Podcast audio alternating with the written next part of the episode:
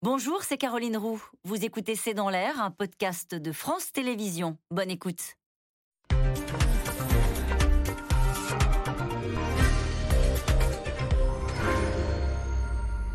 Bonsoir à toutes et à tous. La surprise de Macron à l'éducation, la presse ce matin a surtout, a surtout retenu la nomination de Papendiaï à l'éducation nationale. Papendiaï, historien, spécialiste des minorités et qui incarne des valeurs opposées à celles que portait Jean-Michel Blanquer. Alors pourquoi ce choix? Comment l'interpréter? Et puis avec son nouveau gouvernement, Elisabeth Borne va maintenant pouvoir se mettre au travail Pouvoir d'achat, réforme des retraites, transition écologique, les difficultés ne manquent pas. Comment travaille la Première ministre qui a accordé hier soir sa première interview au journal de 20h Quelle est sa méthode?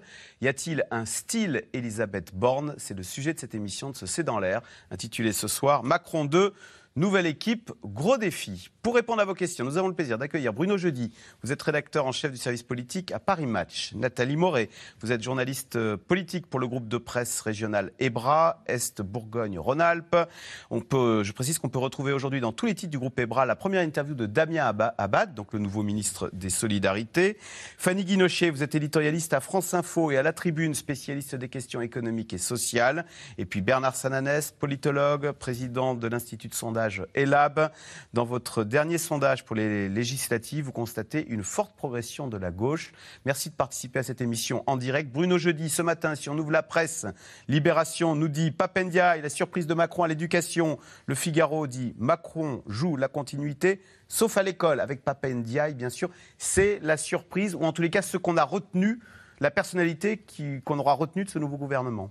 Oui, c'est la surprise et même euh, euh, la rupture avec euh, son prédécesseur, avec le prédécesseur de, de Papendiaï, le nouveau ministre de l'Éducation. Et c'est en ça qu'Emmanuel Macron j'allais dire, revient un peu à l'esprit de 2017. Il surprend, son nom n'avait absolument pas du tout été euh, cité. Beaucoup de noms dans la presse sont sortis pour être à l'éducation nationale et dans d'autres, euh, ministères. Et au fond, à l'arrivée, quand on regarde la liste des, des 27 euh, ministres du gouvernement d'Elisabeth Borne, c'est ce nom qui retient l'attention pour différentes raisons. On en parlera sans doute autour de l'émission, mais d'abord parce que quelque part, Papendiaï, c'est l'anti-Blanquer.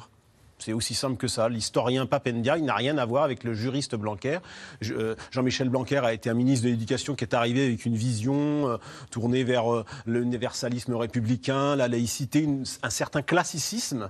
il est resté cinq ans. On sait en plus que, on va dire que les trois premières années se sont très bien passées. Les deux années suivantes ont été plus compliquées. D'abord à cause de la gestion du Covid et, et, ça a tendu un peu plus les relations avec les syndicats. Et puis y a eu, euh, à la fin de, ce mandat, beaucoup de, tensions. Euh, la réforme du bac euh, a été sans doute.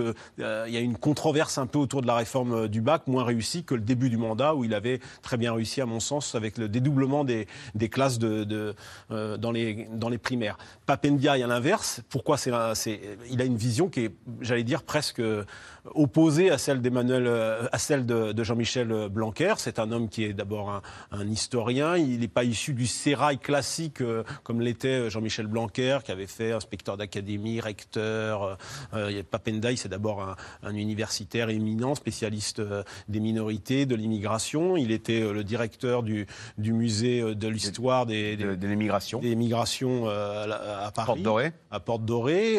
c'est quelqu'un qui est assez, le dit, il assume de, de, comprendre ce qu'on appelle le wokisme, ce qu'on appelle euh, tout ce qui tourne autour des, discriminations. Enfin voilà, il a une vision qui, va, euh, on l'a vu d'ailleurs dès hier soir, ça a créé des, polémiques. L'extrême droite s'est déchaînée contre ce nouveau ministre. Indigéniste droite. assumé, a dit Marine Le Pen, tandis que Éric Zemmour l'accuse de vouloir déconstruire l'histoire de France, de la remanier à la sauce euh, woke. Si je, pense que ce n'est qu'un début. On a même entendu, j'étais surpris, on entendre Jean-Louis Bourlange, qui est un député modem, président de la commission euh, de la défense, euh, se dire gêné par cette, cette nomination. Donc on voit que c'est une nomination qui va sans doute, qui va devoir être défendue par. Alors évidemment, Elisabeth Borne hier soir a, tout de suite contré les, attaques. En disant qu'elles étaient caricaturales. Elles étaient caricaturales, mais il va falloir que les, les macronistes défendent leur nouveau ministre de l'Éducation parce que ça peut rapidement devenir un sujet,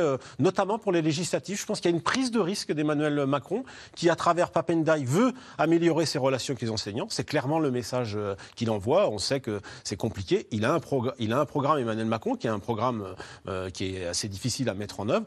Et moi, je crois, pour résumer, que on attendra de voir Papendiaï comment il met en œuvre ce, programme avant de, je veux dire, de, disserter et théoriser à l'infini sur ses, écrits, ses, déclarations, ses déclarations antérieures. Mais incontestablement, c'est une nomination qui est une prise de risque. Euh, Nathalie Moret, attaque caricaturale, mais ça veut quand même dire que il y avait une volonté d'Emmanuel Macron quand même de changer de braquet et c'était assumé, ne avoir peut-être une approche moins laïcarde, Troisième République qu'incarnait Jean-Michel Blanquer et une approche plus euh, bah, quelles, sont les valeurs que veut porter euh... contemporaine, sans doute plus en adéquation avec euh, ce que sont aujourd'hui euh, les enseignants pour la plupart et plus. C'est une façon aussi de renouer avec le corps enseignant. Absolument et en dehors de ça, et des, des, qualités que Pape Ndiaye a forcément, et là-dessus, effectivement, tous ses travaux plaident pour lui, c'est quand même un coup politique, je trouve,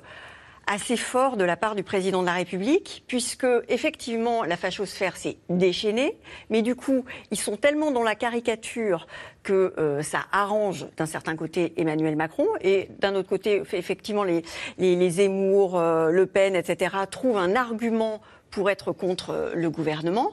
Mais ça éteint aussi un peu les, critiques de la gauche, euh, parce que la gauche n'est pas forcément mécontente et, regarde plutôt d'un œil assez, euh, assez serein les, travaux de, de, de Papendiaï. Grand historien du Grand historien, effectivement, spécialiste des minorités. Et là où je dis que c'est un coup politique, c'est que Emmanuel Macron remet dans son gouvernement du en même temps. En même temps, autour euh, de la table du Conseil des ministres, il y aura Papendiaï qui a beaucoup écrit sur le, euh, mouvement Black Lives Matter. Et euh, en même On l'a reçu ici de nombreuses fois, c'est dans l'air, précisément comme expert des, mouvements noirs aux États-Unis pour nous parler de, Et en face de lui ou à côté, il y aura Gérald Darmanin qui, lui, s'étouffe quand on lui parle des, de, des violences policières. Il ne faut pas oublier qu'effectivement, euh, Papendiaï dit qu'il ne faut pas euh, être totalement avec des œillères et que les violences policières, ça existe et ça existe en France aussi. Et il parle des, euh, des, euh, des contrôles aux faciès, etc.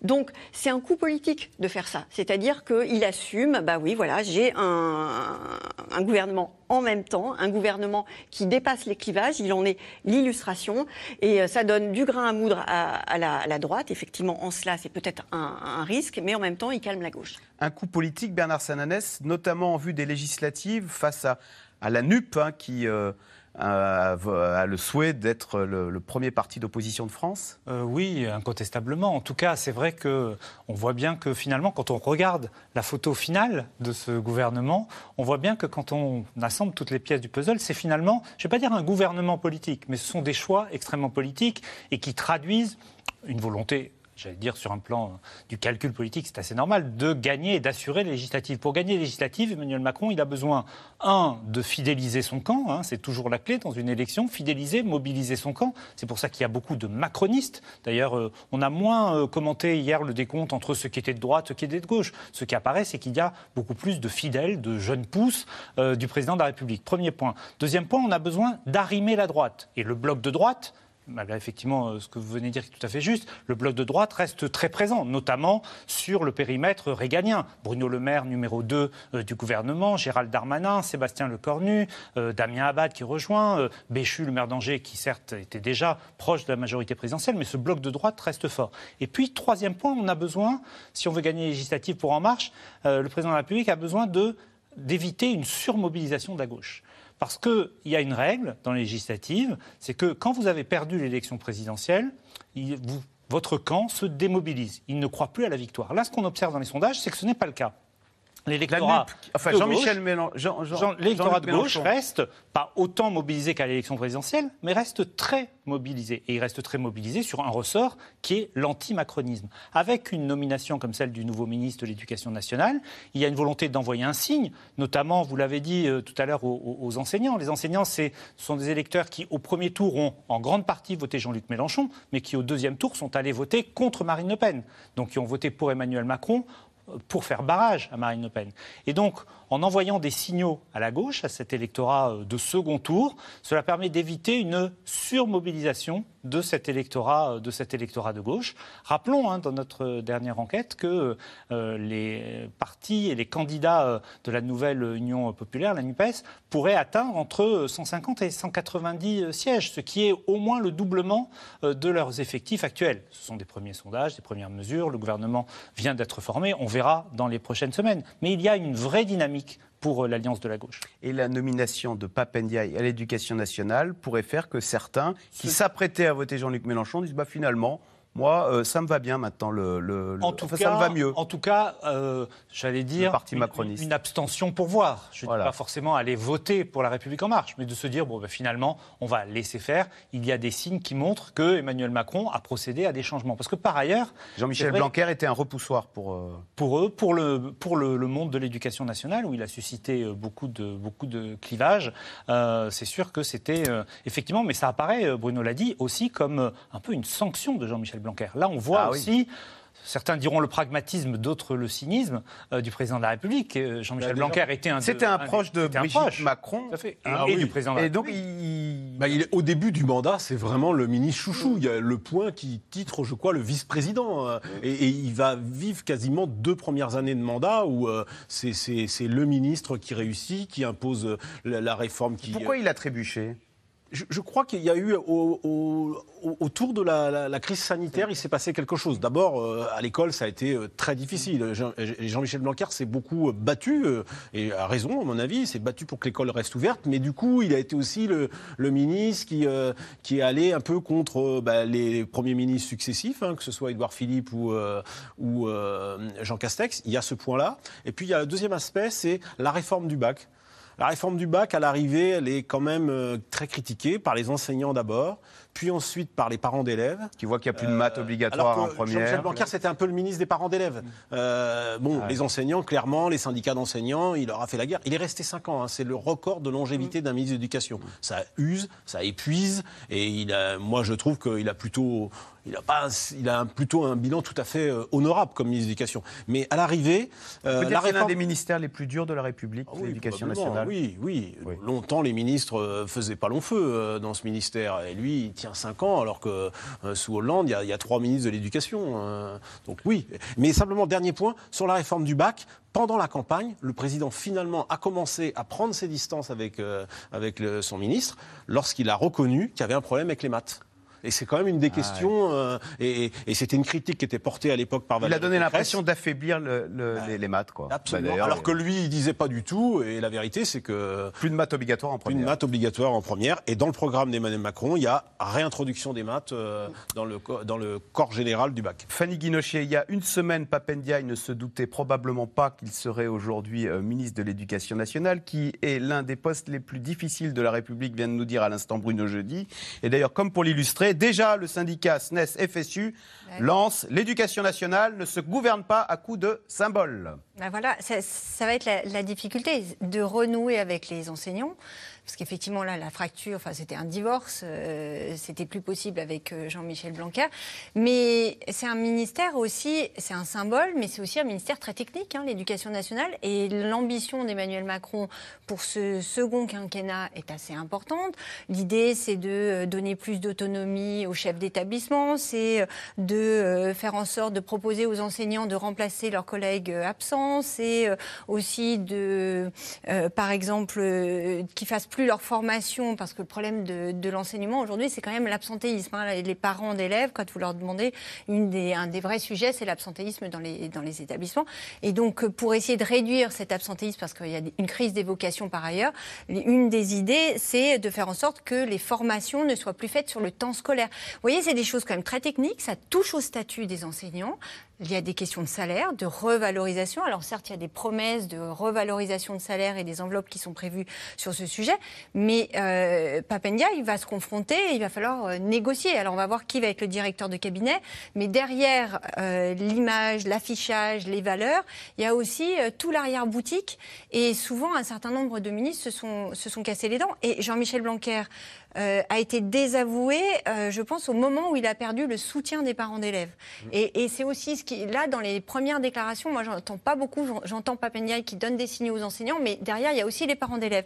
Les parents d'élèves, en janvier dernier, quand on était dans un, je dis on, quand on était dans un, dans des protocoles scolaires où il fallait faire des tests antigéniques tous les trois jours, là, c'était plus possible. Il y a eu des remontées de terrain du côté des parents Tous les trois jours, il fallait, il fallait refaire des tests pour toute oui, la dès classe. qu'il y avait un Covid, un, un cas Covid dans la classe, il fallait Alors pour se refaire. Bah, tout le monde défendre, devenait fou. c'est Olivier Véran qui m'a voilà, mis ce protocole dans les pattes. La difficulté, euh, c'est que on, on sentait qu'il y avait des tiraillements, et sinon, c'est vrai que là où il y a une forme peut-être euh, d'injustice, c'est que l'école en France est restée ouverte pendant toute la crise sanitaire par rapport à, à nos voisins. Il en a fait un Euh, livre.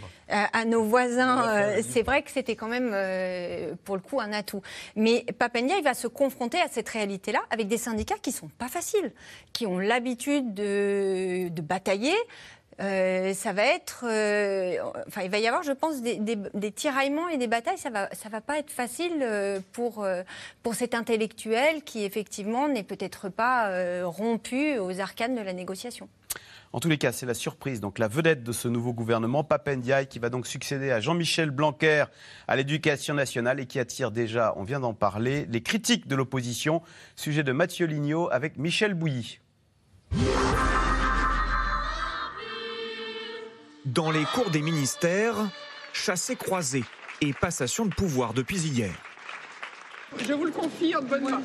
Voilà, merci beaucoup. 27 ministres et secrétaires d'État choisis par Emmanuel Macron et Elisabeth Borne. Parmi eux, les promus, comme Brigitte Bourguignon qui passe du ministère de l'Autonomie à celui de la Santé, ou Sébastien Lecornu, des Outre-mer aux armées. La tâche va être rude. Elle va être rude puisque les circonstances euh, le commandent, mais je sais que à ces défis qui ne manquent pas, je saurai trouver ici le secours bienveillant, l'appui bienveillant de celles et ceux qui ont choisi de, de servir. D'autres ne changent pas de portefeuille, comme Gérald Darmanin à l'intérieur, Éric Dupont-Moretti à la justice, ou Bruno Le Maire à l'économie, lui, fait son propre bilan. Oui, la période économique dans laquelle nous sommes est difficile. Mais la France est bien armée pour y faire face. Non seulement parce que nous avons des résultats, les entreprises continuent d'investir, le chômage continue de baisser, la croissance résiste, Chez les nouveaux entrants, une prise de guerre du côté des LR. Damien Abad, ancien chef des députés Les Républicains, se met en congé de son parti et devient ministre des Solidarités, de l'Autonomie et du Handicap. Mais plus de la moitié du nouveau gouvernement faisait déjà partie du précédent. Une illustration d'un macronisme borné selon les oppositions, de quoi les motiver pour les législatives. Voilà la continuité dans son aspect euh, le plus inquiétant à nos yeux. Si bien que c'est maintenant que la campagne des élections législatives prend toute sa signification, c'est-à-dire celle d'un référendum où l'on répond stop ou encore. Tous ceux qui ont très lourdement échoué sont reconduits, comme M. Dupont-Moretti, M. Darmanin, euh, M. Le Maire. Euh, Et puis on voit euh, des choix qui sont des choix euh, de provocation, mais très lourds de sens pour l'avenir. En réalité, on s'aperçoit que Emmanuel Macron et Jean-Luc Mélenchon défendent tous les deux maintenant une république indigéniste. Indigéniste. Une attaque au nouveau ministre de l'Éducation nationale. Papendiaï, 56 ans. Historien, jusqu'à présent à la tête du musée de l'immigration. Je suis peut-être un symbole, celui de la méritocratie, mais aussi, peut-être aussi, celui de la diversité. Papendiaï, la surprise du gouvernement. Engagé pour la diversité, spécialiste des minorités. Un profil qui tranche avec Jean-Michel Blanquer. L'ancien ministre est resté 5 ans à la tête de l'éducation. Lui s'est engagé sans limite contre le wokisme ou l'islamo-gauchisme. Il faut savoir regarder ce qui vient saper euh, la démocratie et saper la, République. Le wokisme est clairement cela. Des caricatures réfutées par son successeur. Cette notion n'a plus aucune euh, signification. Elle sert simplement à disqualifier sans engager le débat et sans regarder de plus près ce qui se passe, par exemple, dans le monde universitaire qui n'a rien d'islamo-gauchiste, bien entendu, où il y a des débats, où il y a des recherches euh, vivantes, parfois critiquables, évidemment, mais qui ne relèvent en rien de ce qualificatif euh, infamant. Cette nomination n'en finit pas de faire réagir à droite et à l'extrême droite. Sans surprise, Éric Zemmour est le plus virulent. Il parle tout le temps de, de, de, de déconstruction raciale, de, de, de son, de, des races, de, son, de, de, la, de la visibilité des races, des, des races, euh, des minorités visibles, etc. On voit bien qu'on a là euh, un intellectuel woke. Une première polémique avant la grande rentrée politique. Le tout premier Conseil des ministres est organisé ce lundi. Alors, Nathalie Moret, question de Alain. Comment expliquer le départ de Julien de Normandie du gouvernement, pourtant proche d'Emmanuel Macron? Ça, c'est vrai que ça a été la surprise. hein. Il est très très proche d'Emmanuel Macron depuis longtemps, à tel point qu'il a même souvent été cité pour devenir son Premier ministre. Mais dans la mesure où ce poste lui a échappé, il a fait le choix de prendre un petit peu de recul et de se consacrer à sa famille. C'est une, euh, une raison qui est loin d'être bidon, parce que moi je me souviens d'avoir déjà parlé de, de- de- de ça avec lui il y a quelques années, où il disait qu'effectivement il vivait assez mal le fait que euh, ce soit très très chronophage et que ses quatre enfants, je crois, euh, lui manquaient un peu. Cela dit... Ça veut dire que on- c'est plus prenant qu'avant, hein, être un ministre. On est 24 heures, Bah, on n'a plus de vie familiale du tout. Oui, et- c'est effectivement très prenant, c'est difficile, surtout quand on est comme lui, au, au cœur vraiment de, Il était ministre de l'Agriculture, de la, hein. de la Macronie. Mais cela dit, et ce faisant, je trouve qu'en faisant ce calcul-là, c'est aussi une décision très politique. Parce que Elisabeth Borne ne restera sans doute pas euh, tout le quinquennat. Il faudra le changer à ce moment-là. Et vers qui le président de la République pourra se tourner pour terminer son quinquennat Euh, bah, Justement, Julien de Normandie. Alors, Bruno Jeudi. Oui, il faut juste rappeler Non, mais- que Julien de Normandie, c'est vraiment un historique auprès d'Emmanuel Macron. Il était son directeur adjoint de cabinet lorsqu'il était à Bercy. Donc il est avec lui quasiment depuis le début des.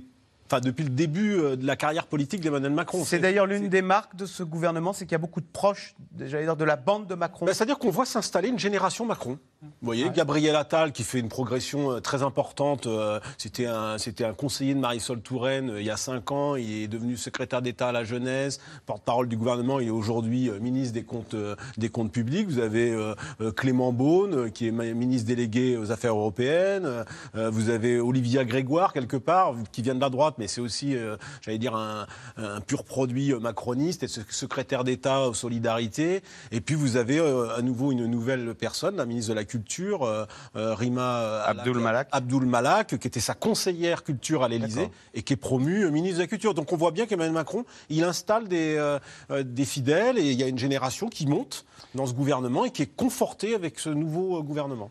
Un gouvernement de fidèles, et on le verra aussi euh, à l'Assemblée nationale. Alors on verra le résultat, mais on voit bien que dans les choix des investitures, là aussi, il a été euh, choisi de- de- d'encourager, d'accompagner des, j'allais dire, des, des- des macronistes, des jeunes macronistes. Donc on ne va pas chez LR ou au PS récupérer des Marisol Touraine ou des ça, puisque euh, des vieux euh, barons. Non, c'est vrai que la, prise de guerre politique, c'est euh, c'est Damien Abad, qui est une prise de guerre importante, un président euh, du groupe parlementaire. C'est lui, il faut l'expliquer, qui dirigeait le groupe LR, premier groupe d'opposition à l'Assemblée nationale, plus, de 100, euh, plus de 100 députés. Mais c'est vrai qu'il n'y a pas d'autres prises de guerre politiques. Pourquoi c'est important ce- cette recherche pour Emmanuel Macron? D'avoir des gens fidèles, des gens sûrs Parce que va s'ouvrir, pas tout de suite, mais c'est déjà dans toutes les têtes, euh, le 2000 la séquence 2027. Alors aujourd'hui, quand on en parle, ça fait évidemment calcul politique. Il y a beaucoup d'autres problèmes avant de parler de Mais il y en a 2027. beaucoup qui pensent à ça. Oui, et qui se disent ben, qui, à un moment, commencera à se démarquer? Euh, Qui prendra ses distances? Édouard Philippe, ça commence à Voilà, se voir. Édouard Philippe. Alors, on a même eu pendant euh, quelques heures la, la rumeur, est-ce qu'elle était fondée ou pas du tout, d'une entrée au gouvernement d'Édouard Philippe pour le neutraliser ou pour l'avoir à ses côtés? Enfin, on ne savait pas. Mais c'est vrai que, en tout cas, ces calculs politiques, encore une fois, qui sont loin, il faut le dire, mais on est obligé d'en parler, des préoccupations euh, quotidiennes des, Français, c'est vrai qu'elles animent évidemment les boutiques politiques. Fanny Guinochet, vous qui êtes souvent à Bercy, Bruno Le Maire, il y pense, euh, mais il ne le dit pas. pas s'il y pense. En tout cas, Bruno Le Maire a beaucoup, beaucoup insisté pour rester euh, à Bercy. Il ne voulait ni aller à l'éducation nationale, ni dans l'enfer de Matignon, qu'il connaît bien, parce qu'il avait été directeur de cabinet euh, de Dominique de Villepin. Et il trouvait que Bercy, euh, c'est là où il pouvait euh, avoir le plus de latitude. Et c'est vrai que. En attendant, il est numéro 2 dans le, dans le classement. Hier, sur le, le perron de l'Élysée. et ça compte, hein, le classement. Et ça il est compte, le numéro- classement. Il est juste après Elisabeth Borne. C'est Voilà. une promotion. Il était. C'est une vraie promotion. Ah oui, c'est une vraie promotion. C'est une vraie promotion. Euh, maintenant, c'est vrai que va s'ouvrir devant lui. Alors certes, il a géré la crise euh, sanitaire avec le quoi qu'il en coûte, mais là va s'ouvrir devant lui une séquence qui va être euh, certainement assez difficile avec une inflation euh, qui est euh, très élevée et puis quand même un certain nombre de gros gros nuages qui sur l'économie. Donc euh, on va voir euh, comment euh, il va gérer ça. En tout cas, c'est un, un ministère dans lequel là aussi, hein, il a duré Longévité. 5 ans. Ouais. Voilà. Et là, il va rester. Et là, restait, il reste. euh, bon, on verra combien de temps, mais en attendant, il, a- il est comme un poisson dans l'eau. Un qui reste, alors qui pour le coup on avait annoncé partant ou expulsé, c'était Éric Dupont-Moretti finalement. Pourquoi est-ce qu'il a été re- repêché in extremis et qu'il reste ministre de la Justice alors qu'il est mis en examen et qu'il a contre lui tous les magistrats? Ça fait partie des décisions politiques d'Emmanuel Macron qu'on lit dans ce, dans ce gouvernement. Et le maintien de, euh, de- d'Éric Dupont-Moretti, conforté euh, à son poste de garde des Sceaux, ministre de la Justice, euh, fait partie de ces décisions. Il faut rappeler que Éric Dupont-Moretti a été mis en examen euh, alors qu'il était ministre pour prise illégale d'intérêt dans une affaire qui a eu lieu avant son, sa nomination. il avait, il avait été mis sur écoute lors, Voilà. quand il était avocat de- dans l'affaire de- des Sarkozy. Voilà, il, là. est sou- il est soupçonné en plus voilà, d'être euh, bon, son ami Thierry Herzog, l'avocat de. euh, Du coup, de- il a porté plainte. Il a porté plainte. Enfin bon, voilà, c'est une procédure dans la procédure. Toujours est-il qu'il a été mis en examen, que le président, parce que c'est une décision qui remonte à l'Élysée, le président a décidé de le maintenir malgré sa mise en examen. Alors on connaît la, la, la, la- la- la jurisprudence, mis en examen vaut euh, de sortir du gouvernement. Pas du tout. Et là, non seulement avec le nouveau gouvernement, alors tout le monde s'attendait à ce qu'il ne reste pas, eh bien, le président décide de rester. Pourquoi? C'est une forme de bras d'honneur hein, qu'il fait euh, à la justice. Parce que euh, il veut que le politique récupère le pouvoir sur euh, euh, la justice, sur le pouvoir judiciaire. Et donc, c'est la Ce ne préé- sont pas les juges qui prééminence. décident. Ce ne sont pas les juges qui décident, c'est la, pré- la prééminence du politique qui est réaffirmée par Emmanuel Macron dans cette décision de maintenir euh, euh, euh, M. Dupont-Moretti, qui par ailleurs est un ministre qui a plutôt beaucoup agi. hein. Il a fait voter une loi, il a augmenté le, le budget de manière comme on ne l'avait jamais fait, les crédits et les moyens ont été améliorés, et puis il y a des états généraux de la justice qui ont été mis en œuvre, qui vont déboucher sur une grande loi de justice qu'il voulait mener. Il va pouvoir le faire. Fanny Guinochet, un mot sur l'écologie, qui est la grande affaire de ce quinquennat et qui est incarnée par deux femmes qui ne sont pas écologistes, qui ne sont pas très connues d'ailleurs, hein. Amélie de Montchalin et Agnès Mais C'est c'est la nouvelle génération. Elles font partie de cette nouvelle génération de. C'est pas très Nicolas Hulot, quoi. Pas- Non, alors effectivement, elles ne viennent pas de la mouvance écolo. Euh, elles sont dans le, dans le sillon euh, de Macron depuis le début. Elles sont très loyales toutes les deux, très volontaires, très volontaristes. Très techno. Très techno, voilà. Mais, Mais une aussi insulte très, techno, très- non, parce Mais- qu'elles elles vont dans le cœur des dossiers. Elles n'ont pas eu peur. Alors euh, certains euh, diront que c'est une forme euh, de bons petits soldats, d'autres verront une forme de courage. Elles sont allées sur le terrain. Amélie de Montchalin, elle a fait la réforme, en tout cas avec les fonctionnaires. Agnès Pannier-Runacher, elle a été souvent sur des terrains de désindustrialisation, là où tous les sites ferment, ce qui n'était quand même pas forcément des endroits très faciles. Elles sont euh, promues, elles sont toutes les deux, elles viennent quelque part de la branche productiviste. Bah en oui. tout cas, euh, ceux qui espéraient euh, dans le mot écolo ou en tout cas transition Changer de monde. écologique de, de la donné. décroissance, là, absolument pas. Là, forcément, donc pour les, les écolos purs et durs, euh, c'est euh, c'est un pas de côté et c'est euh, loin, loin d'être suffisant. Mais on va voir parce que ce sont deux femmes de caractère. Il joue euh, pas le gadget, hein. il joue pas du tout euh, Bah, aussi débaucher de- euh, des écolos. Euh, des- c'est des- pas de symbole. Là, cette fois-ci, il choisit des ministres, des ministres euh, efficaces. Euh, Compétents. on les appelle un peu les ministres Excel, mais on verra, parce que la transition et la planification, ça demande, Ça aussi demande de renverser la méthode table. Et de renverser la table. Bernard Non, il n'y a pas de symbole. Et puis, il y, a- il y a le choix, euh, sans doute, d'avoir euh, privilégié l'écologie, je veux dire, pragmatique par rapport à l'écologie politique. Cette écologie pragmatique, elle va quand même avoir besoin d'un lien très important avec l'opinion, parce qu'on le sait, il y a les choix à faire, les choix sur le fond, mais il y a aussi une bataille pédagogique à faire pour l'opinion. Il faut montrer le, le chemin, faire accepter des mesures qui parfois sont difficiles, qui demandent des arbitrages. hein. c'est le fameux fin de mois, fin du monde.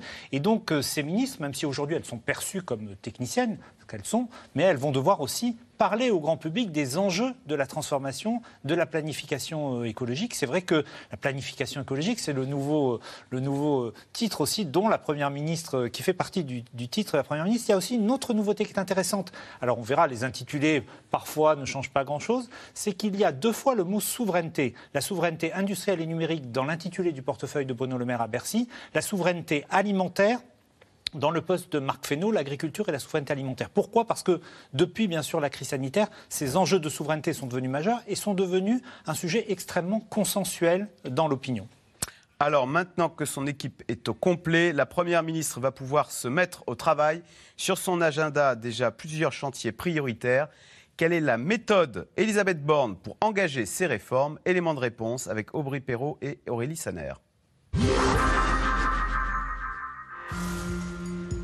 Premier ministre est une femme. La deuxième seulement de l'histoire de la Ve République. Alors, quand Elisabeth Borne effectue son premier déplacement cette semaine, elle en fait rêver d'autres plus jeunes qu'elle. Pourquoi avez-vous envie de devenir Première ministre et comment fait-on pour le devenir? Il faut évidemment travailler, mais il faut voilà, de, de l'engagement, de la volonté. Il ne faut surtout pas écouter tous ceux qui vous disent ce métier-là ou cette voie, elle n'est pas faite pour toi. Travailler sans relâche, persévérer. Voici le premier ingrédient de la méthode Borne. Cette fidèle du président devenu à 61 ans, chef du gouvernement. Très discrète sur sa vie privée, cette pupille de la nation dit s'être réfugiée dans les mathématiques après la mort de son père. Polytechnique, ponts et chaussées, le parcours scolaire est brillant, sa carrière tout autant. Dans les années 90, elle rejoint déjà Lionel Jospin en coulisses, puis la télévision commence à s'intéresser à elle lorsqu'elle est nommée préfète. La seule femme en France métropolitaine à occuper cette fonction. Une haut fonctionnaire qui alterne entre public et privé. À la tête de la SNCF ou de la RATP, plus tard ministre du Travail, de l'Environnement ou des Transports. Des postes à chaque fois très techniques. C'est une vraie ingénieure au sens euh, je vais organiser les choses, faire en sorte qu'on avance, que chacun soit euh, sur la mission qui lui est confiée, et puis qu'à la fin, ben, on, on ouvre, on délivre ce qu'on a à ouvrir. Une ingénieure réputée pour connaître parfaitement ses dossiers, quitte à épuiser son entourage, d'après les confidences de ses anciens collaborateurs qui la surnomment Burnout ou Elisabeth Borné. Elle est très dure. Il faut aimer se faire engueuler. On en connaît plus d'un qui sont sortis de son bureau en larmes. Emmanuel Macron mise sur le en même temps d'Elisabeth Borne. Sa tendance à gauche pour le défi du pouvoir d'achat et pour l'épineuse question des retraites plus à droite, sa ténacité démontrée lors de la réforme de la SNCF en 2018. Moi, je suis dans une posture de dialogue. Pourquoi, pourquoi se mettre dans une posture de blocage? À l'époque pourtant, lors des discussions, Elisabeth Borne devient la cible de l'opposition et des syndicats qui lui reprochent de ne rien céder. En effet, elle s'énerve jamais. Mais à la rigueur, je crois qu'on aurait préféré. Euh, elle prend même pas la peine de, contester des arguments qui sont implacables. En fait, il y a des grands blancs. Il y a des grands blancs, elle sourit jamais, elle est très froide. Euh, alors, euh, il y a des incontournables. hein. Elle prend la peine de faire tout le tour de la table pour serrer la main à tout le monde. Elle s'assoit euh, sur un ton monocorde. Elle expose ce qu'elle a exposé et elle entend, mais elle s'en fout. Elle s'en moque complètement. Elle assure pourtant composer avec différents avis. Parmi ses principaux défis, la planification écologique pour celle qui, comme ministre des Transports, défendait l'avion plutôt que le train. N'en déplaise aux détracteurs de l'avion, je préfère une petite ligne aérienne qui désenclave rapidement et efficacement à la construction de très grandes infrastructures de lignes à grande vitesse. Le directeur de Greenpeace craint de l'immobilisme. C'est pas quelqu'un qui euh, manifeste un enthousiasme particulièrement débordant sur euh, ces sujets-là. On avait du mal à savoir ce qu'elle en pensait elle-même.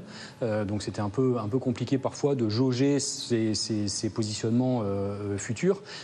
Elisabeth Borne est donc attendue au tournant. En prenant congé, son prédécesseur l'avertit sur l'enfer de Matignon. Ah, le peuple français est un peuple exigeant. La fonction, chère Elisabeth, n'est pas davantage exempte d'exposition et de critique. On dit même qu'elle a été créée pour ça. Hélas, chère Elisabeth, je crains qu'une de ces critiques te soit épargnée, celle relative à ton accent. Voilà la première ministre prévenue. Cette fonctionnaire encore jamais élue, mais qui a gravi les marches une à une jusqu'au sommet de l'État. Alors, question téléspectateur, Bruno Jeudi. Elisabeth Borne s'est-elle bien débrouillée pour son premier JT de 20h hier soir de Premier ministre? Oui, elle n'a pas fait d'erreur. C'est une intervention assez neutre, euh, difficile de rentrer. Faible dans- audience. Dans le, film, dans le vif du débat, oui. Peut-être, faible audience, c'est un vendredi soir, euh, il fait beau, euh, les gens sont pas mal en vacances, mais enfin peu importe. Elle a un problème de notoriété, de toute façon, euh, Elisabeth Borne. Sa nomination, la, nomina- la- la nomination d'une femme, sans doute, l'Élysée avait espéré que ce soit peut-être un événement plus, important. Ça ne l'est pas tant que ça. Alors on peut dire que c'est aussi une forme de normalisation, peut-être, de la société française, et on accepte ça, voilà, tout à fait normal, ce qui me paraît une évidence. Et en même temps, peut-être que cette personnalité, ancienne ministre, son nom était beaucoup donné, c'était peut-être plus une surprise. Enfin, c'est difficile à interpréter la, euh, ce qu'ont pensé les Français. Ce qui est certain, c'est que euh, elle démarre avec une, un niveau d'approbation, de satisfaction dans l'opinion qui est, qui est à peu près égal à, à- à Jean Castex. Euh, elle, arrive euh, finalement, elle n'est pas très connue des Français, mais c'est peut-être aussi un avantage. Ils vont, ils vont la, ils vont la, décou- ils vont la découvrir. J'ai trouvé que dans sa prestation, qui était assez neutre, il n'y a pas d'erreur. Elle, elle est assez elle-même, assez à l'aise dès qu'on est sur les dossiers, un peu plus prudente dès qu'il s'agit de politique. Mais hier soir, elle a vraiment plutôt bien défendu son, ministre de l'Éducation nationale, ce qui était une évidence. hein. Mais euh, c'est quand même toujours un enjeu, ces, premières interventions euh, euh, médias pour une, une femme qui n'est pas une politique, il faut le redire. Je trouve qu'elle a un avantage, on ne l'a pas assez souligné, c'est qu'elle a plutôt la culture, euh, elle n'a pas la culture, euh, c'est une polytechnicienne. Et les polyte- polytechniciens, c'est la première fois euh, à Matignon, il y avait eu euh, Giscard euh, à l'Élysée. Euh, les énarques, c'est plutôt la culture un peu de la parlotte. Je t'emballe. hein. Je t'emballe, la parlotte. Elle, c'est une technicienne. C'est quelqu'un qui va d'un point A à un point B. Et elle a montré dans les trois, dans les deux principales réformes qu'elle a menées qu'en général, le point B, elle l'atteint. D'ailleurs, c'est pour ça qu'elle a été prise en partie. C'est parce qu'elle a fait la réforme de l'assurance chômage et la réforme de l'assurance de la, de la SNCF. de la SNCF, qui sont deux réformes qui étaient extrêmement difficiles à mener. Ouais. hein. L'assurance chômage, il faut se remettre dans le contexte. C'était euh, juste après euh, le Covid. euh, Vous n'aviez pas beaucoup d'interlocuteurs qui vous disaient que ce serait possible. Elle ne sciait pas. Et, et- et Elisabeth Borne, elle a pour elle de ne pas être dans l'affect. Jamais. Donc effectivement, elle est extrêmement prudente. C'est euh, Elle ne sourit pas, vous avez entendu ce qu'a dit le syndicaliste Elle ne de sourit Sud pas, Elle, elle- déroule ses arguments sur un ton monocorde. Elle ne laisse pas percer ses sentiments. Après, en coulisses, elle peut piquer des colères, etc. Mais face à ses interlocuteurs, c'est une sacrée force en négociation de ne pas laisser prise, alors que d'autres sont dans l'affect. Elle, pas du tout. Elle est assez dure, mais assez dure aussi avec elle-même. Ça vient d'un parcours euh, de vie. euh, euh, elle a perdu son père, elle avait 11 ans. C'est une forme de, méritocratie. C'est une énorme bosseuse. Quelqu'un, effectivement, très technicienne qui va au fond des dossiers. Donc ça aussi, ça aide dans la, négociation parce que vous pouvez trouver la petite brèche qui fait que vous avez raison. Pouvez, euh, euh, elle connaît bien ses dossiers. Euh, c'est vrai que on va voir si elle arrive à trouver un peu de, de légèreté ou en tout cas de légèreté dans le bon sens du terme, ou en tout cas d'être un peu plus empathique. Ça, ça risque de lui manquer quand même. À la façon Castex, quoi. D'ailleurs, Alors il voilà, dit, c'est vous, n'avez pas d'accent. De ce point de vue-là, elle n'est pas en rondeur du tout. Voilà. Euh, elle n'est pas dans, voilà, elle est pas dans l'empathie. Elle est pas dans, euh, elle va pas faire du sentiment, de l'amical. euh, c'est une personnalité qui garde toujours la distance euh, et effectivement qui est une loyale de chez loyale du président et qui a mené des réformes extrêmement difficiles. On la connaît peu, Nathalie Moret, et ses, ses premiers pas, là, puisque maintenant elle est auscultée, filmée, on l'a vu au Muro euh, en début de semaine. Euh, ça semble plutôt bien parti. Ou comment appréciez-vous, en tous les cas, ces premiers pas à Matignon? Moi, je l'ai trouvé très habile. Effectivement, j'ai la chance d'un peu la connaître, je l'ai croisée à, plusieurs reprises. Euh, c'est quelqu'un qui, je pense, euh, va éclore euh, dans cette nouvelle fonction qu'elle commence juste à appréhender, j'allais dire, parce qu'Elisabeth Borne, tout a été dit, hein, c'est quelqu'un qui est très dur, très dur vis-à-vis d'elle-même, très dur avec ses collaborateurs parfois, mais en même temps, quand elle a confiance avec les, les gens qui l'entourent, elle peut aussi un peu fendre l'armure, elle peut, c'est par exemple quelqu'un qui peut être très drôle, qui peut, ça se voit pas comme ça, d'accord, mais bon, du coup, elle peut l'être. Euh, donc, je pense que ça peut être un atout. Euh, c'est aussi quelqu'un qui, euh, comment dire, qui est extrêmement pédagogue. Et ça, c'est important euh, dans, les fonctions qu'elle occupe. Elle peut, euh, par exemple, parler avec euh, les syndicats qu'on a vus tout à l'heure, avoir un discours très technique, etc. Et elle peut aussi totalement le, déconstruire pour reprendre un thème à la mode et expliquer à des gens qui ne sont pas du tout techniciens ce dont ils retournent. Elle l'a fait par exemple, à moi je me souviens l'avoir interviewé sur la réforme dont vous parliez, qui est effectivement très très technique, celle du, celle du chômage, et c'est quand même assez difficile à expliquer. Il faut euh, moins de droits pour euh, que les choses s'améliorent. Voilà, donc du coup, c'est quand même un truc assez difficile à faire passer, et elle avait été très précise dans ses réponses et très pédagogue. Et je pense que dans euh, ce qu'il attend, cette pédagogie, cette façon d'être à la fois dans les dossiers, mais de pouvoir les expliquer, peut être un atout. Alors, son image dans l'opinion, Bernard Sananès. Alors, regardons euh, son image avant d'être nommé. Avant d'être nommé, notre baromètre de début, euh, début mai, on avait encore, après cinq ans au gouvernement près d'un Français sur deux qui ne se prononçait pas sur Elisabeth Borne, qui ne donnait pas, euh, pas d'avis. On a réalisé euh, euh, mardi et mercredi, juste après la, nomination de la première ministre, une première mesure dans, dans l'opinion. On a 36% des Français qui jugent que c'est une bonne chose, sa nomination pour le pays, 26% une mauvaise chose, évidemment c'est très marqué politiquement, vous vous en doutez, et 38% qui disent qu'ils pour l'instant ils n'ont pas d'avis. Donc pour l'instant, il y a un attentisme on ne la connaît pas, on ne l'identifie pas. Et si même si, euh, vous l'avez dit, euh, nous savons, nous, qu'elle a mené un certain nombre de, réformes délicates, le grand public ne l'a pas identifiée à ces réformes. La réforme de l'assurance chômage, elle est identifiée à Emmanuel Macron, pas à Elisabeth Borne. Donc elle va avoir, mais Jean-Pierre Raffarin, qui sait de quoi il parle, dit quelque chose de très juste. Il dit quand vous êtes nommé Premier ministre, au bout de 48 heures, la notoriété n'est plus votre problème. Parce que, évidemment, vous êtes amené à prendre 10, 20, 50 décisions par jour, vous êtes exposé tout le temps, vous avez toujours un micro autour de vous, et donc la notoriété ne va pas être son sujet. Contre, elle va avoir évidemment besoin de s'affirmer, d'affirmer sa personnalité, d'affirmer aussi sa feuille de route.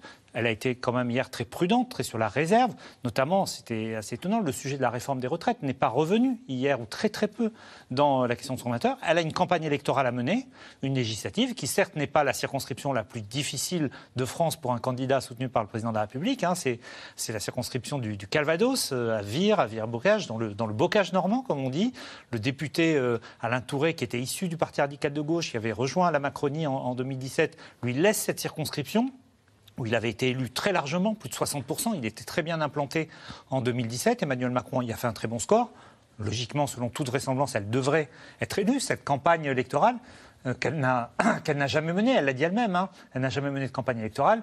Vous parliez, Fanny Guinochet parlait tout à l'heure. Sa première campagne électorale. Des, des, sujets d'empathie, effectivement, on va la voir en situation, au contact des gens. Et tous les élus vous diront qu'une campagne électorale, ça transforme évidemment quelqu'un. Et puis après, elle aura une troisième bataille. C'est la bataille de l'Assemblée nationale. Elle a bien sûr déjà été au banc, comme on dit, du gouvernement mmh, pour défendre mmh. des projets. Mais quand vous êtes chef du gouvernement et que vous avez euh, face à vous euh, peut-être demain 100, 150 députés de gauche, Jean-Luc Mélenchon ne sera pas là, mais il a des lieutenants qui sont très actifs, des personnalités comme Marine Le Pen ou d'autres. Il faut conduire la majorité et euh, mener le débat politique qui va se retrouver cette fois-ci beaucoup au Parlement, d'autant plus si la majorité est, serrée. Fanny Guinochet, réforme des retraites, transition écologique, le tout avec de l'inflation et des taux d'intérêt qui remontent. Euh, Bruno Le Maire résume la situation. Le plus dur est devant nous. Il n'a pas tort. en tout cas, euh, bon, il faudra voir. Mais c'est vrai que la réforme des retraites, par exemple, ça va être euh, une autre paire de manches. La réforme de la SNCF était très difficile. Hein. Il y a eu, vous vous souvenez, cette grève en pointillé, 30, plus de 30 jours de grève. On s'attaquait On a battu le record de 95 en, en Voilà, on, s'attaquait au statut. C'était, c'était déjà pas mal. Mais là, la réforme des retraites, vous avez l'opinion. Sur la réforme de la SNCF, l'opinion, elle était beaucoup plus partagée. Hein. C'était quand même vu comme quelque chose d'un peu corporatiste. Là, la réforme des retraites, ça touche tout le monde Tous les syndicats sont contre. 70% des Français sont contre. Voilà, 70% des, Français sont contre.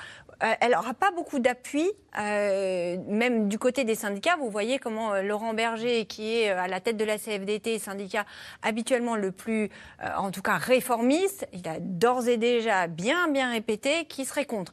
Donc ça va être une bataille extrêmement difficile dans un contexte, vous l'avez rappelé, un contexte d'inflation et de pouvoir d'achat, où les Français, ils voient tous les jours euh, que ce soit à la pompe ou euh, dans les rayons des supermarchés, les prix augmenter. Alors certes, elle va démarrer par quelque chose de beaucoup plus agréable, la distribution d'un paquet inflation. Elle en a beaucoup parlé hier. Il y un chèque alimentaire. C'est une loi inflation. Alors, vous aurez un chèque alimentaire dont on ne connaît pas encore bien le montant. Vous aurez la, prolongation du bouclier tarifaire sur l'énergie jusqu'à la fin de l'année.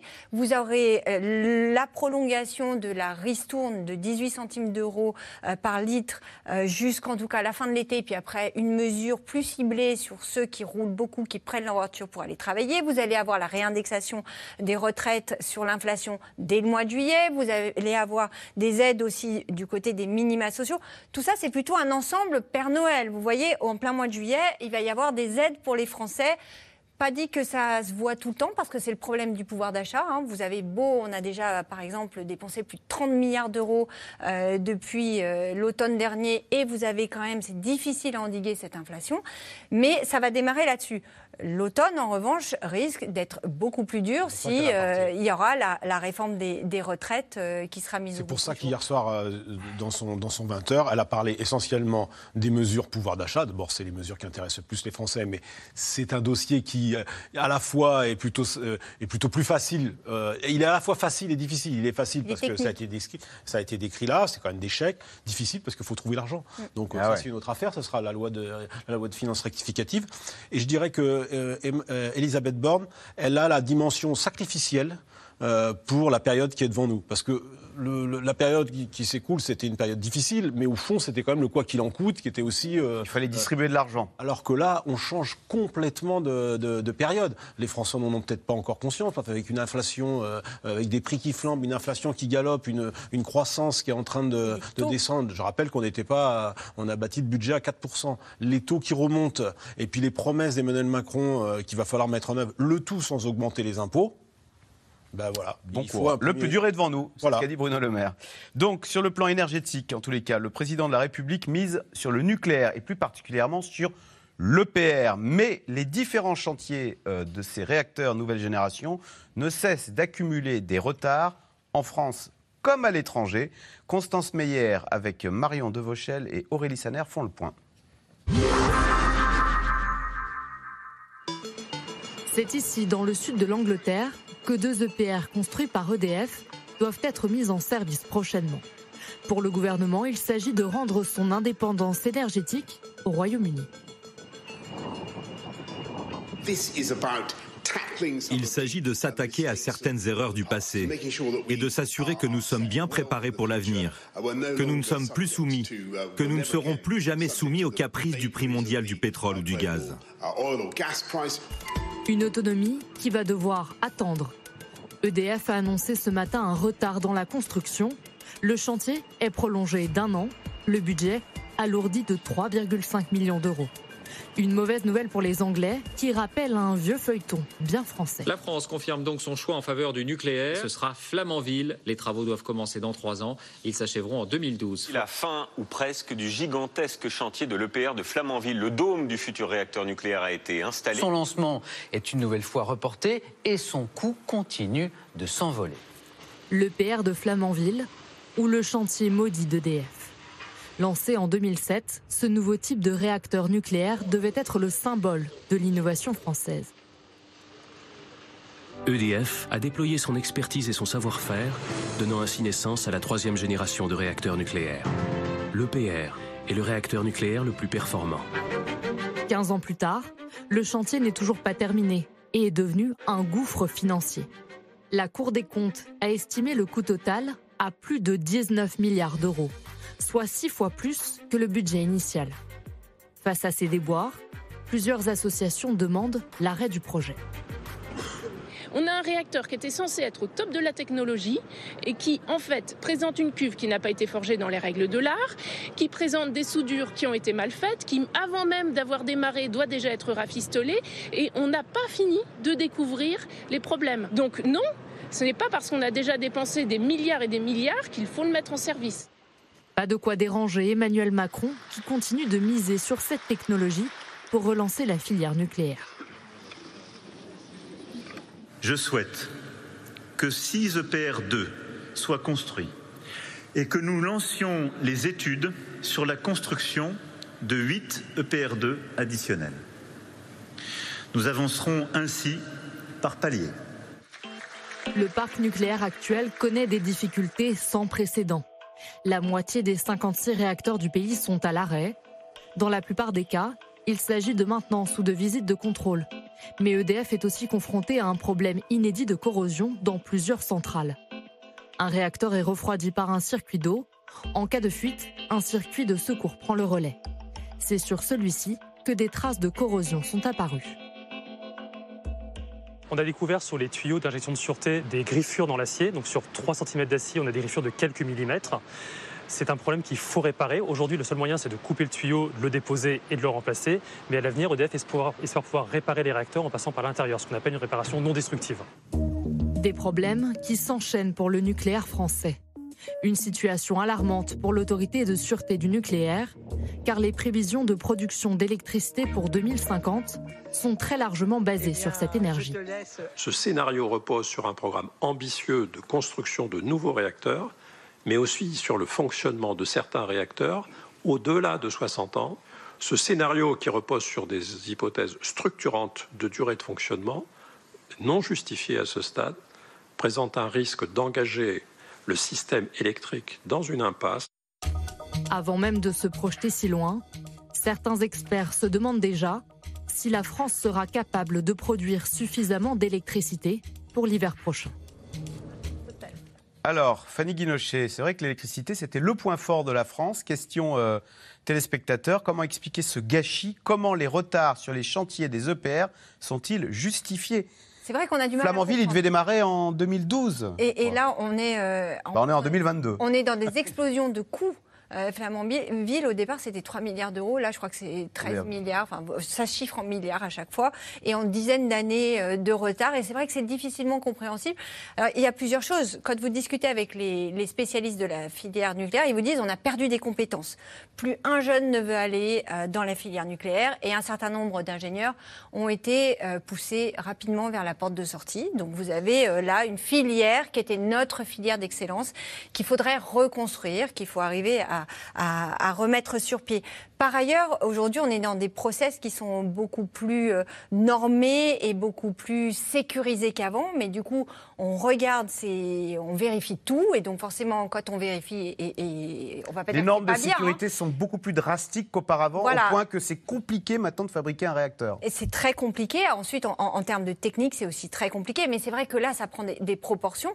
Et c'est très inquiétant quand même pour notre parc nucléaire, parce qu'on a aussi, euh, on l'a bien entendu dans votre sujet, ces problèmes de, corrosion. Et la moitié du parc qui aujourd'hui est à l'arrêt. Ce qui veut dire que l'année Une centrale sur deux en France est arrêtée en ce Alors, moment. certaines, c'est parce qu'il y a des problèmes de corrosion. D'autres, c'est parce qu'elles sont sous maintenance. Donc, on les regarde. Ça ne veut pas forcément dire qu'il y a vraiment euh, qu'il y a des problèmes. Mais en tout cas, elles sont à l'entretien. Euh, mais au final, on perd de la capacité de production dans un contexte international où on a quand même un peu de mal avec le gaz russe, où on sait que euh, on va avoir, on remplit nos cuves là actuellement, mais on, s'inquiète quand même beaucoup pour l'hiver prochain.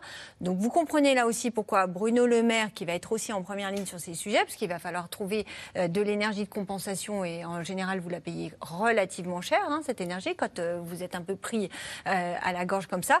C'est pour ça aussi qu'il dit que le plus dur est devant nous et que bon là il fait très très chaud en ce moment, mais qu'on nous explique, on va avoir un problème d'énergie. Euh, qu'on nous explique quand même que euh, l'hiver prochain, il faudra mettre quelques pulls euh, plutôt que de remonter le chauffage. Bernard Sananas, l'ironie, c'est qu'on voit bien qu'on a perdu ses compétences nucléaires, alors au moment même où les Français se sont ralliés à l'idée que bah, finalement le nucléaire c'était redevenu une énergie En d'avenir. tout cas, c'est vrai que l'opinion a beaucoup bougé. Il y a eu d'abord pendant très longtemps un consensus en France autour du nucléaire, puis après l'opinion a basculé, no- notamment au moment de Fukushima, beaucoup de réserves, beaucoup d'opinions négatives, montée aussi, bien sûr, euh, euh, de, l'aspiration écologique. Et puis, depuis euh, quelques années, il y a effectivement la reconnaissance que le nucléaire contribue à la souveraineté et à l'indépendance énergétique. C'est un atout qui lui est reconnu. En revanche, la question environnementale et au nucléaire est très, est très clivée. Voilà. Quand on regarde les renouvelables, il y a une adhésion aux renouvelables, notamment générationnellement, mais par contre, on s'inquiète sur le coût. Donc tout ça fait que l'opinion a évolué. Il y a 6 Français sur 10 qui considèrent qu'on a besoin du nucléaire. On est globalement, pour faire simple, assez favorable à l'idée du mix énergétique, c'est-à-dire de dire qu'on ne peut pas se passer du nucléaire, mais qu'on a besoin de, évidemment, développer plus rapidement euh, les renouvelables. Mais surtout, je crois que quand on regarde toutes les études, on voit que le, le débat s'est un peu désidéologisé, dépassionné. Avant, on était viscéralement pour le nucléaire, viscéralement contre le nucléaire. Là, finalement, il y a une approche un peu plus pragmatique et une majorité, encore une fois légère, qui considère qu'on a besoin euh, du nucléaire pour faire face aux, défis euh, qui sont devant nous et qui sont, très importants, notamment évidemment les défis, les défis d'approvisionnement et puis les défis, euh, les défis du coût. Allez, tout de suite, on revient à vos questions. Alors, Nathalie Moret, question de Serge dans les Deux-Sèvres. Elisabeth Borne sera-t-elle notre dame de fer FER hein?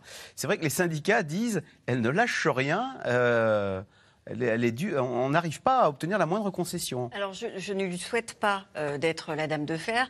Je vous rappelle que la dame de fer, c'était Margaret Thatcher, qui était, elle, libérale assumée.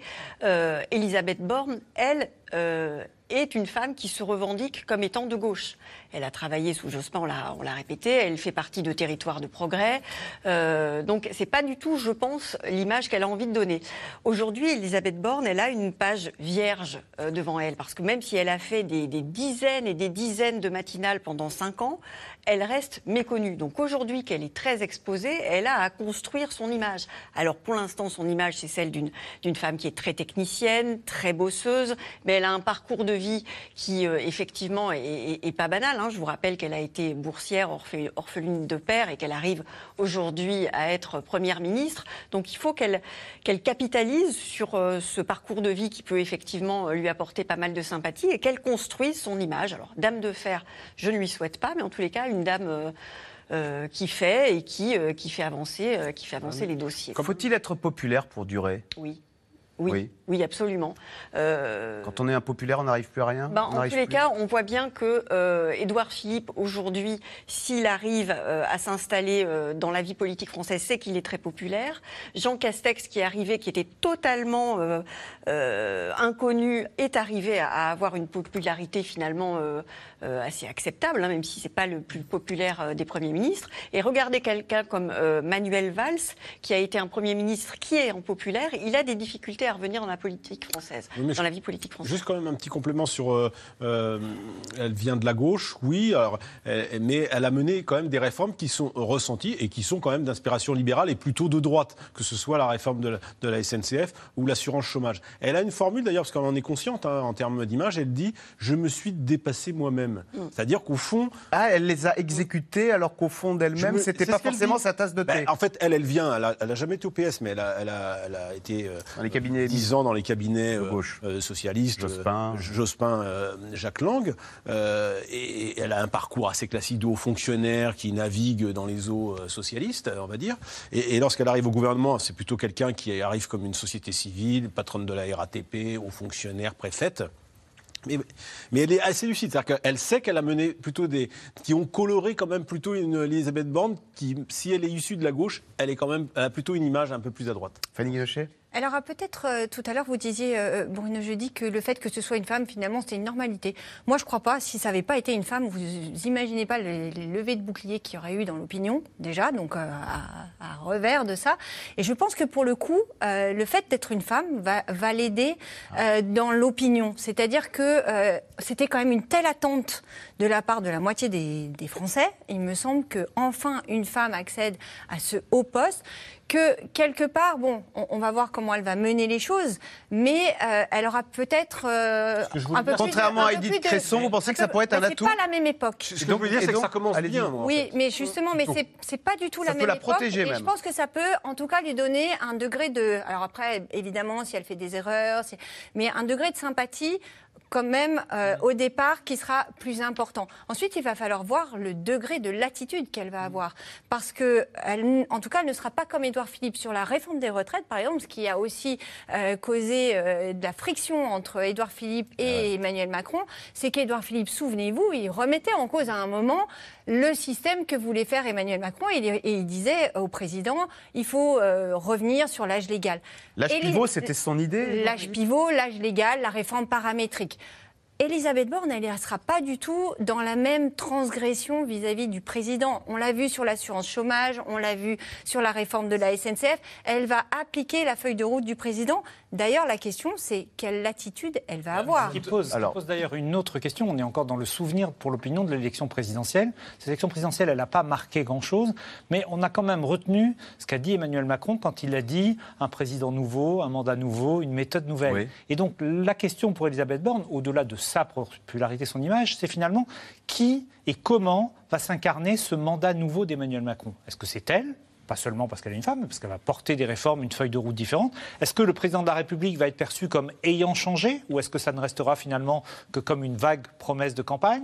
Est-ce que la méthode gouvernementale va changer? Les ministres vont apporter quelque chose? Et je trouve qu'on n'a pas pour l'instant, un mois après l'élection d'Emmanuel Macron, on n'a pas encore de piste de réponse même- à cette promesse. On a quand même la constitution du gouvernement un élément de réponse. Je trouve que ce gouvernement, euh, Elisabeth Borne, une femme à Matignon, très encadrée par, à mon avis, quand même deux hommes qui sont des piliers, qui restent à leur poste.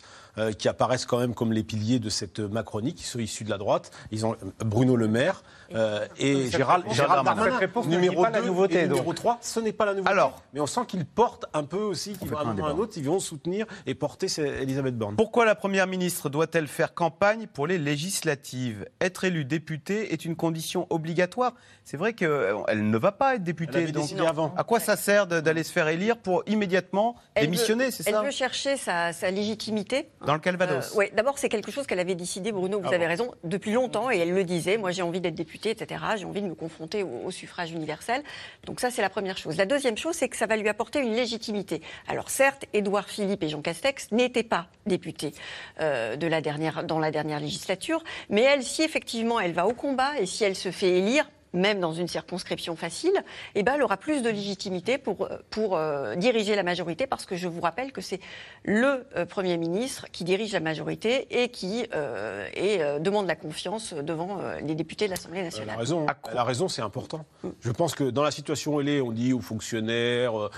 là, elle avait décidé avant, sans faire de calcul politique. C'est-à-dire qu'il y a des ministres qui se sont rapprochés de l'Élysée pour savoir est-ce que c'est une bonne idée d'aller au combat ou pas. Elle, elle avait décidé de toute façon d'y aller, quoi qu'il arrive, qu'elle soit. Euh, Et si elle est battue, c'est terminé. terminé, Euh, elle reste dans le Mais Calvados. si elle est battue dans le Calvados, je peux vous dire que ça va mal se Ouais. passer pour. euh, Ça veut dire qu'il n'y a, pas- a beaucoup de Parce majorité. que c'est quand même une circonscription Ah, où euh, c'est un sortant de cette couleur politique. Donc c'est très facile, ce que vous voulez dire. Non, je dis pas que c'est très facile parce qu'une élection, ça se gagne. De toute façon, c'est jamais facile. Mais si jamais Madame Borne devait perdre dans cette circonscription, j'imagine qu'ailleurs, ça se passe, ça se passe plutôt mal aussi. À quoi sert la présence de Damien Abad dans ce gouvernement Véritable prise de guerre ou visage de la désertion politique?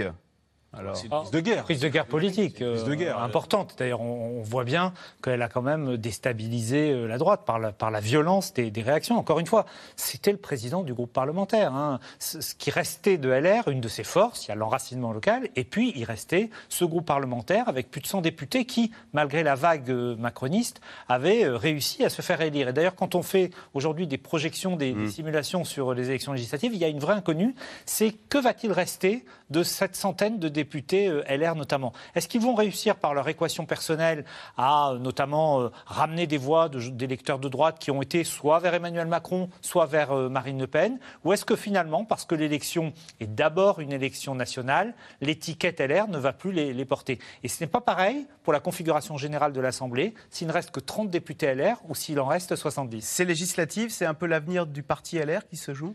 L'avenir du parti LR, il s'est beaucoup joué à l'élection euh, présidentielle, mais que la survie du parti se joue aux législatives, oui, c'est sûr que si vraiment LR était laminé, ce serait très compliqué d'espérer reconstruire. Ça l'est déjà, mais il y a encore des gens qui se disent, bon, si on a un groupe parlementaire, ça prendra 5 ans, ça en prendra 10 ans. Le groupe parlementaire, c'est 15. Là, ils sont à 100 députés. Pardon, si on a une force parlementaire, excusez-moi, le groupe parlementaire, ils ont évidemment, fait... LR, LR l'aura, mais si on garde une solide implantation, si on garde par exemple 50 ou 60 députés, on peut reconstruire. Ah, ils s'attendent à en Avec perdre. notamment un seuil qui est très important, qui est le seuil de 58 députés, qui permet de une motion de censure. Mais ils ont quand même déjà pris une décision importante entre la présidentielle et les législatives. Ils ont fait le choix de l'indépendance, c'est-à-dire qu'on aurait pu très bien imaginer qu'une très grande partie de ces députés, regardant les résultats de la présidentielle, se disent à quoi bon continuer à vouloir maintenir cette indépendance, c'est-à-dire en gros ni Le Pen ni Macron? C'est le choix qu'ils ont fait par l'intermédiaire de leur président Christian Jacob. Non, la plupart des députés, on voit l'arrivée, il en reste cinq qui se sont rapprochés d'Emmanuel Macron. Ça, c'est un choix euh, qui, est risqué et on va voir le résultat avec les législatives. Nathalie Moret, la nomination de Papendiaï, non élu et sans expérience politique, est-elle faite pour capter l'électorat de Jean-Luc Mélenchon? Elle est faite pour beaucoup de choses. Une... En tous les cas, elle est faite pour cajoler euh, les enseignants qui, effectivement, sont une population qui vote pour euh, Jean-Luc Mélenchon. Mélenchon. Elle, elle, a aussi, elle est tellement importante, ça a tellement été une surprise qu'elle est aussi faite pour camoufler le fait que finalement, ce gouvernement, c'est un peu euh, la, continu la, continuité sans changement.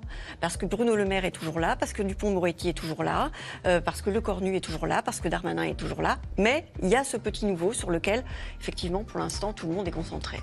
Eh bien, merci beaucoup d'avoir participé euh, à cette émission. Vous restez bien sûr sur France 5, puisqu'à suivre, c'est l'hebdo avec euh, Ali Badou. Bonsoir Ali. Alors, qu'y a-t-il au programme ce soir? Y a-t-il de la politique? Il y a de la politique, évidemment, avec euh, le nouveau gouvernement Borne. Et cette question, est-ce qu'on peut enfin définir clairement le macronisme? Réponse avec nos invités. Et puis, nous reviendrons sur la guerre en Ukraine avec la chute aujourd'hui de la ville de Mariupol aux mains des Russes. Et puis, plus léger, on est tous concernés, une enquête sur les cure détox, est-ce qu'il faut en attendre des miracles ou est-ce que c'est plutôt un mirage? Vous saurez tout en regardant C'est l'hebdo. A tout de suite. Salut Axel. Tout savoir sur les cures détox, c'est la politique, c'est l'hebdo Alibadou. Merci. Bonne soirée. Lundi, Caroline Roux. Bonne soirée sur France 5.